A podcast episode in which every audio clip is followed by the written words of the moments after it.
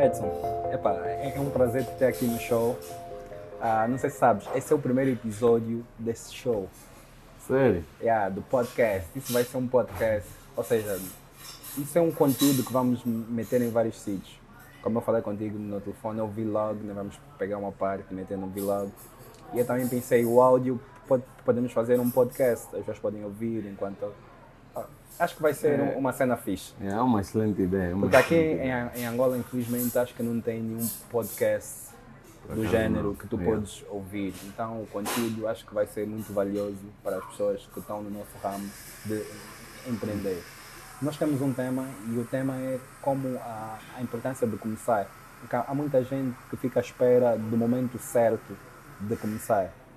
Para ti, qual é o momento certo? O que é que as pessoas têm que fazer? Tem que esperar o momento certo, reunir as condições, ter o financiamento ou devem só começar? Epá, antes de mais agradecer aí pelo convite.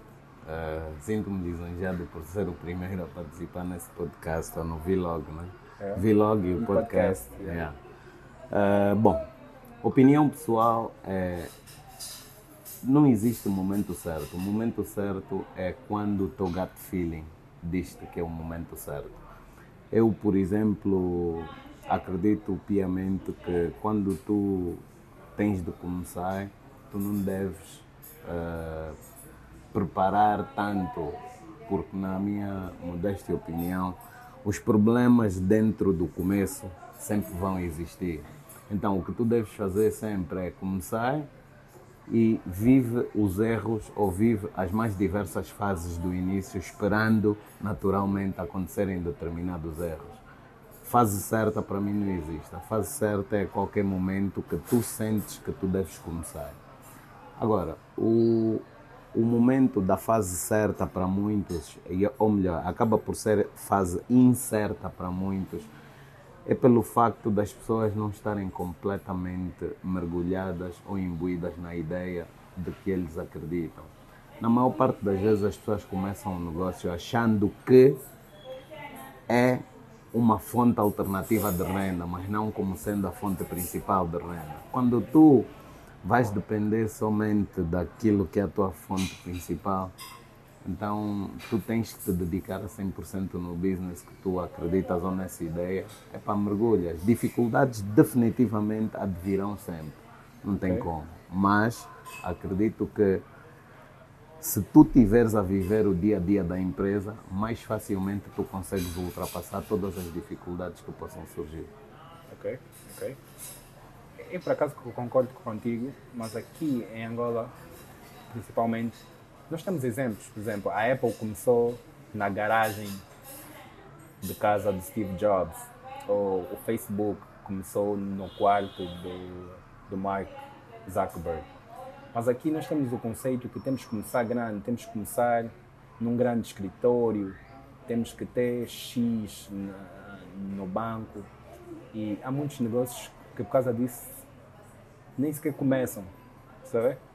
Nem sequer começam. Ah, mas, epá, mas há, há- aquelas empresas que, ah, por causa do branding, eles têm que vir grandes.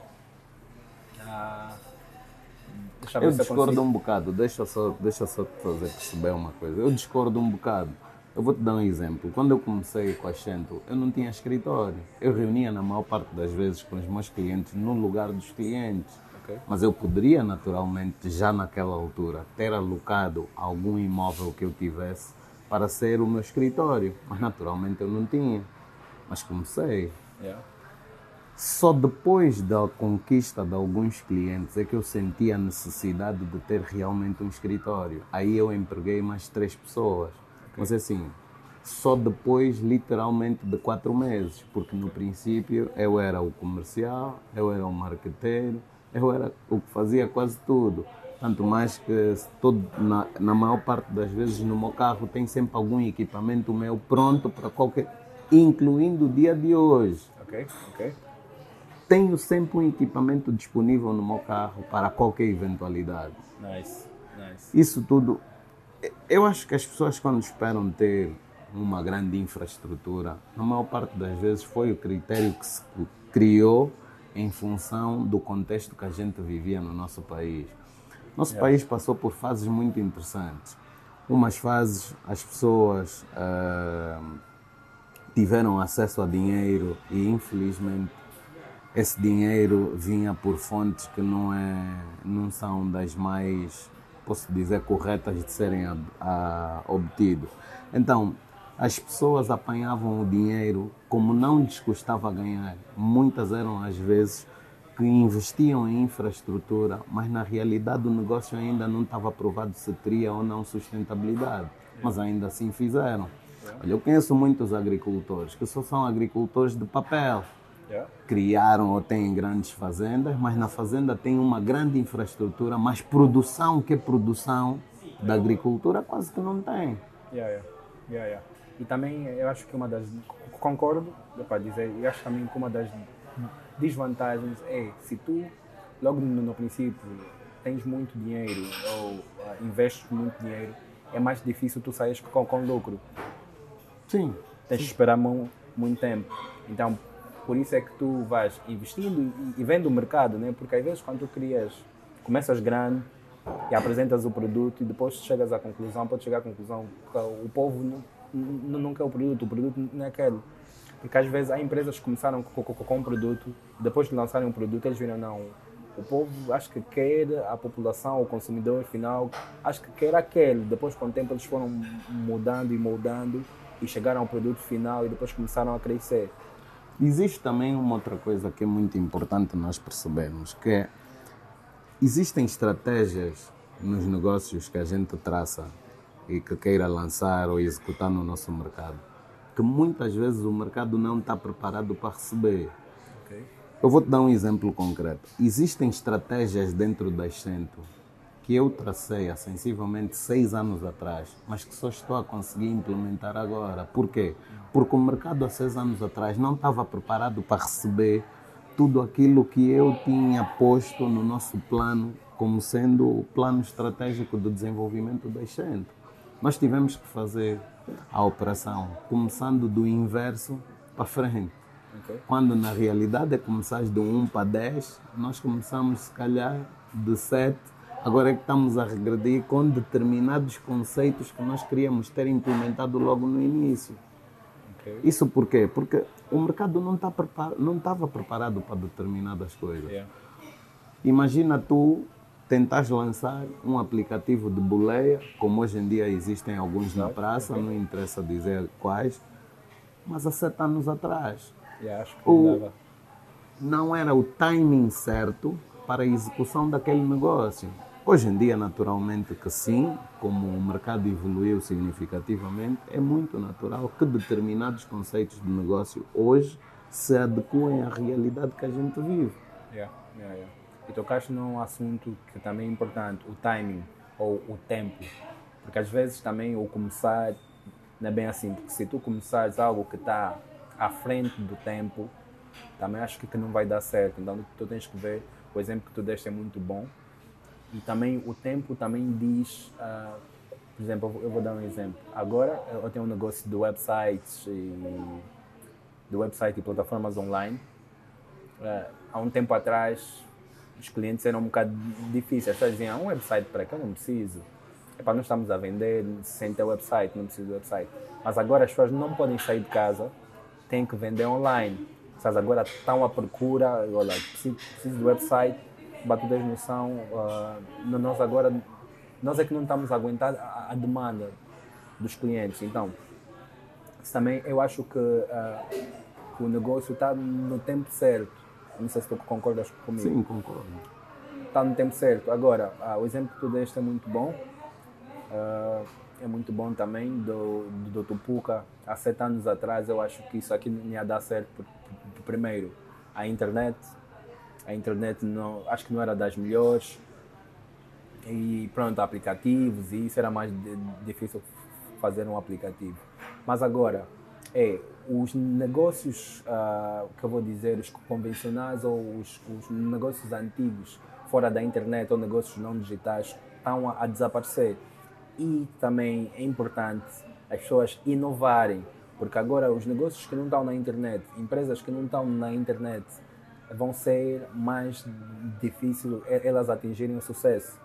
Por exemplo, ah, falamos do, empresas de, de, de boleia, uh, o táxi convencional em certos países estão a sair do tipo da época, tipo as pessoas agora só usam Uber ou usam uh, o coisa Taxify, Sim, Taxify.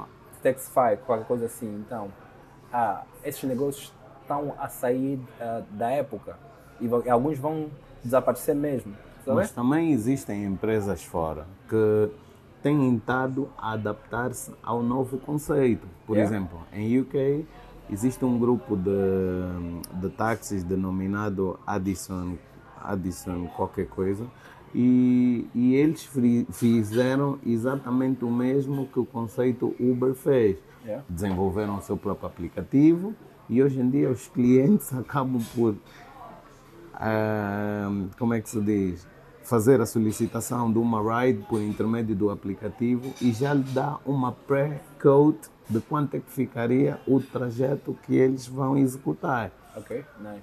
É assim, a concorrência ou o desenvolvimento de determinados aplicativos, pronto, vamos dizer, a evolução do mercado Yeah. faz com que os negócios convencionais ou se readaptam e evoluem com frequência para que consigam acompanhar a dinâmica do desenvolvimento ou infelizmente ficarão obsoletos. Yeah, yeah. Não são, não, não é a inovação que torna os outros obsoletos, não, a inovação vem para melhorar alguma coisa que ele serviu ou que ele viu antigo que ele sentiu a necessidade de inovar. Yeah. Agora, as pessoas a quem a inovação ficou um bocadinho além, Yeah. têm é que fazer o mesmo que a outra pessoa fez, Yeah. que é inovar dentro daquilo que é o seu contexto. Eu, por exemplo, discordo um bocado na, na, na, na, na- na questão de, de, de nós não conseguirmos fazer determinadas coisas em determinado time. É assim, deste o exemplo do Tupuca sete anos atrás talvez não funcionasse. Tupuca talvez sete anos atrás pudesse funcionar, só que adaptado à realidade de sete anos atrás Yeah. Yeah. adaptada à realidade de sete anos atrás. Quando eu disse do exemplo da Xento, é exatamente isso. Assim, a Xento tinha uma ideia muito futurística, muito além do que a gente está a fazer hoje. Mas nós tivemos que pegar, puxar um bocadinho mais para baixo e começar a direcionar ao contexto atual que a gente vive. Yeah. Mas é óbvio que nós já temos em carteira projetos muito mais além da nossa realidade. E se calhar além de realidades muito mais conhecidas na Europa. Ok. Existem coisas que a gente faz aqui que muitos países na Europa ainda não têm. Ok, isso é bom. Isso é bom. Eu tenho mais facilmente pessoas a solicitarem-me serviços que são feitos cá pela Excente em Portugal. Ok. Isso é bom, isso é bom porque tu também tu tocaste no assunto que é ah, o- o- os empreendedores angolanos, eles pensam muito local. Nós pensamos muito local, não. Eu vou fazer algo que vai ser melhor da Angola. Vou fazer algo que vai ser melhor de Luanda. Mas nós vimos que os outros empreendedores de países mais desenvolvidos, eles pensam global. Eu vou fazer ah, algo que vai ser melhor do mundo. Yeah. Mas eles, eles, isso, isso tem muito a ver com o nosso ensino, a forma como nos são ensinadas recentemente. Nós somos muito ensinados para concorrer entre nós, Yeah. enquanto determinados países ensinam a concorrer a nível global. E também, e também aqui há muita onda de negócios que, que surgem a imitar negócios lá de fora, né? Tipo, não, eles são os melhores do mundo, mas como ainda não entraram aqui em Angola, então eu vou ocupar o mercado aqui em Angola e eu, eu vou criar a versão angolana. O que, é que tu achas disso? Assim, não tem nada de errado, porque todo mundo copia todo mundo. Yeah. Tu, naturalmente, para tu teres criado a tua empresa, inspiraste em alguém. E esse alguém provavelmente inspirou-se também em alguém e por aí fora. Mas só que o que nós devemos fazer, na realidade, é adaptar a realidade. Adaptar a realidade e tentarmos ser o mais realista possível ao contexto que a gente vive. Yeah, mas aí vamos voltar a o, que eu disse. Quando tu já imitas alguém, é muito difícil tu fazeres uma, uma empresa que vai ter sucesso fora de Angola, globalmente. Não necessariamente. Por, exemplo, vou ter que citar mesmo as Cento. Nós nas Cento temos uns, uns, uns equipamentos denominados umidificadoras. As máquinas umidificadoras levam uma essência diferente das essências com, com, com que nós trabalhamos. São essências ah, ah, com um, são mais voláteis e eles têm um teor de, de, de como é que se diz ah, tem uma maior facilidade de homogeneizar com a água, nesse caso de interagir com a água. Mas existem outros, e- outros aromas que são aromas que não são dissolúveis em água. As essências que eu te estou a dizer que trabalham com as umidificadoras são, são essências que são dissolúveis somente em água. É assim, o mercado europeu sempre utilizou esse tipo de fragrâncias ok? e nós naturalmente que inspiramos-nos neles. Mas só que assim, eu tive à procura durante algum tempo e não consegui encontrar as pastilhas aromáticas em lado algum no mundo. Existem umas latinhas vulgarmente conhecidas mesmo como latinhas aqui no nosso país, que havia uma marca americana que eles foram os detentores da ideia do lançamento, que é a Califórnia. É uma lata que, tu vem, que vem com três cubos de um material denominado OSB. Aquilo vem umas pastilhas dentro da lata. Essas pastilhas são aromatizadas. Certo dia vi um amigo que utilizou produto das latinhas Ok? e pôs dentro do da umidificadora dele. Funcionou perfeitamente. Mas pô, eu achei estranho. Como é que aquilo funcionou? E perguntei a ele, por curiosidade. Porque eu nunca vi aquilo a ser vendido com o propósito de ser adaptado a máquinas umidificadoras. Ok. Mas naturalmente que vi. É assim, de uma forma indireta, eu inspirei-me nesse meu amigo por eu ter visto e nós criamos umas pastilhas aromáticas.